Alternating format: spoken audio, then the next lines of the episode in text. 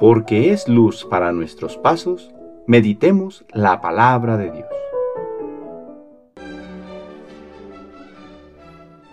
De la carta del apóstol San Pablo a los Gálatas capítulo 1 versículos del 6 al 12. Hermanos, me extraña mucho que tan fácilmente hayan abandonado ustedes a Dios Padre, quien los llamó a vivir en la gracia de Cristo y que sigan otro evangelio.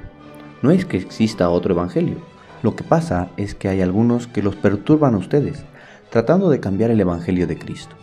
Pero sépanlo bien, si alguien, yo mismo o un ángel enviado del cielo les predicara un Evangelio distinto del que les hemos predicado, que sea maldito.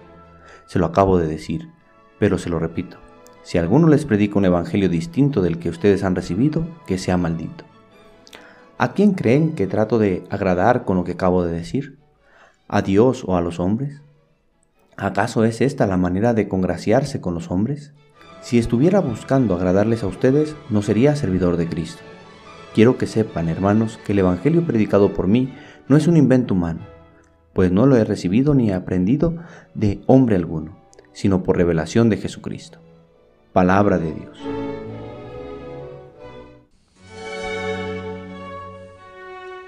Lunes de la vigésimo séptima semana del tiempo ordinario. Un doctor de la ley pretende poner a prueba a Jesús y lo cuestiona acerca de cómo conseguir la vida eterna. Y él mismo, contestando a Jesús, dirá que amando a Dios y al prójimo, ante lo cual se escuda preguntando finalmente quién es el prójimo. Así es cuando no queremos hacer caso al Evangelio que nos ha comunicado Jesús. Nos hacemos como que no entendemos o nos quedamos con interpretaciones parciales para hacer un Evangelio a nuestra medida, pero que no es el Evangelio de Cristo.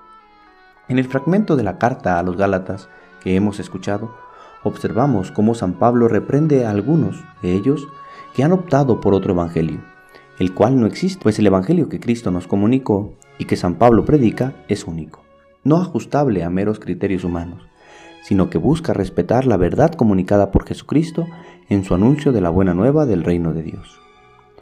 Esta puede ser una tentación aún en nuestro tiempo, hacer un evangelio a nuestra medida y a nuestra conveniencia, pero dejando de atender la confrontación que hace en nuestra vida la palabra de Cristo. Pidamos al Padre nos haga valientes para confrontarnos día a día con la palabra de su Hijo, de tal manera que nos decidamos a ser cristianos cada vez más auténticos. El Señor esté con ustedes. La bendición de Dios Todopoderoso, Padre, Hijo y Espíritu Santo, descienda sobre ustedes y les acompañe siempre. Que tengan buen día.